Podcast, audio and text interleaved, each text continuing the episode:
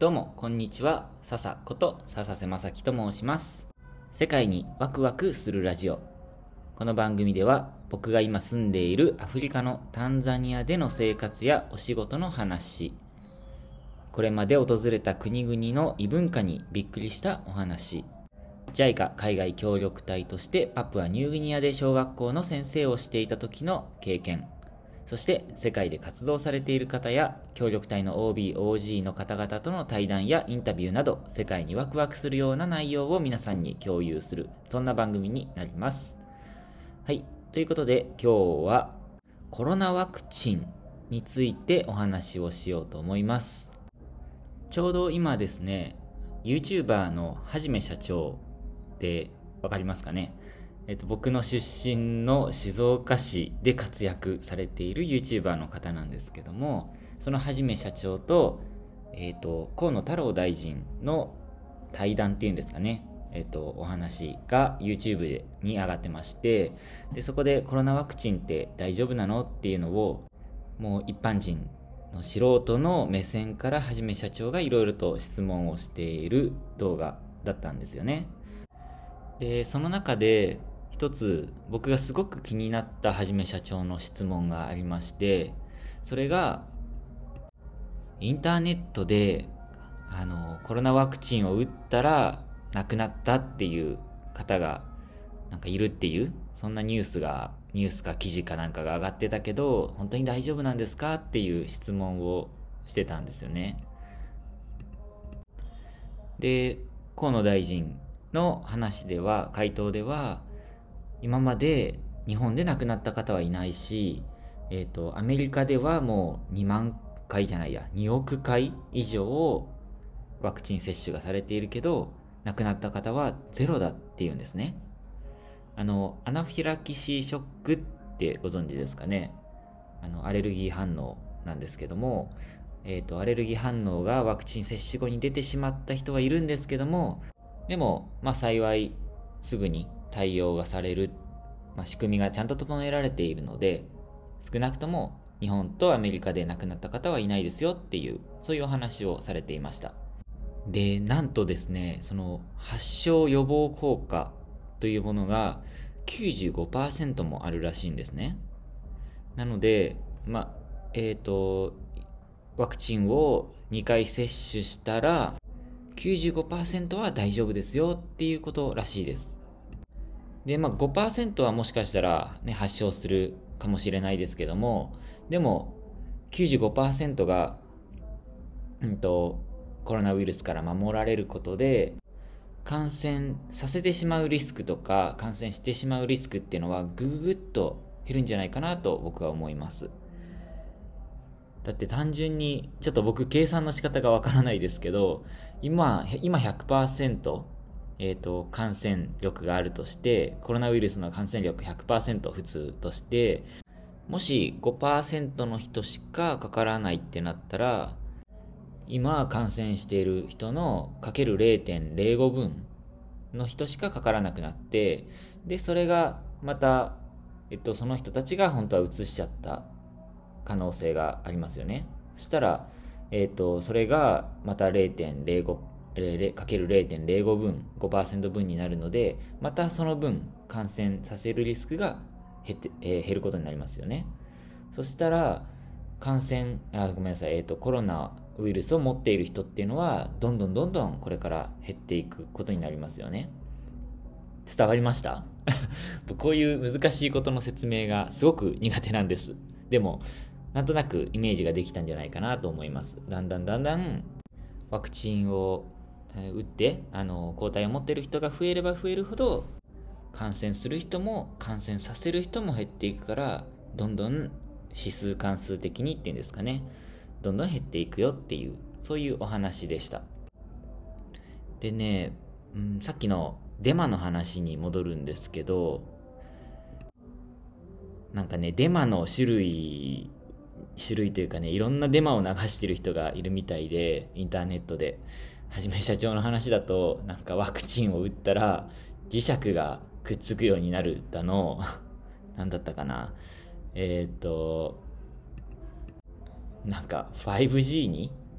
体がつながるだかなんだかっていう話とかなんかいろんなデマが出てるみたいなんですけどなんか普通に考えておかしいですよね。全く言ってる意味がわからないし科学的にありえないじゃないですか。ちょっと考えればわかりますよね。うん。でしかもそんなものを日本の政府が進めるわけないじゃないですか。だからそういうネットの情報に踊らされないように、うん、注意しなきゃなって思うんですけど、ま、わけないじゃないですかとか言ってもでもみんな言ってたら僕ももしかしたら信じちゃうかもなーなんて思ったり今ねあの誰も日本人が周りにいなくてでインターネットの情報しかないのでまあさすがにありえんだろうって思うんですけどうん。でも周りのみんな同じこと言ってたらちょっと心配になっちゃうかもしれないですよね。でもそんな時にやっぱりちゃんと勉強しておくとかいろんなところから情報収集をしておくとかあと信頼できる人から話を聞く。こうやって今回もはじめ社長だけの話だったらねインターネットの情報で終わっちゃうかもしれないですけどあのバカにしてるわけじゃないですよ。あの批判してるとかじゃなくてインターネットの情報ってそういうもんですけどでもここに河野大臣が出てるからすごく信憑性が高まるじゃないですか。なのであの本当に信頼できる人つまり信頼できる人っていうのは知り合いのあの信用していい人じゃなくて何て言うのかな専門家とかそういう方の話をしかもいろんな人の話を聞くのがいいんじゃないかなと思います。これはねよく、うん、社会問題の話とかなんだろうな貧困問題の話とか国際協力に関する話でも結構偏った意見とか考えてネット上にいろいろ出てるんですけどでもまあ、嘘ではないけどそれが全てじゃないよっていう意見も結構あるんですよね。だから本当いろんな人の意見を聞くのがいいんじゃないかなと思います。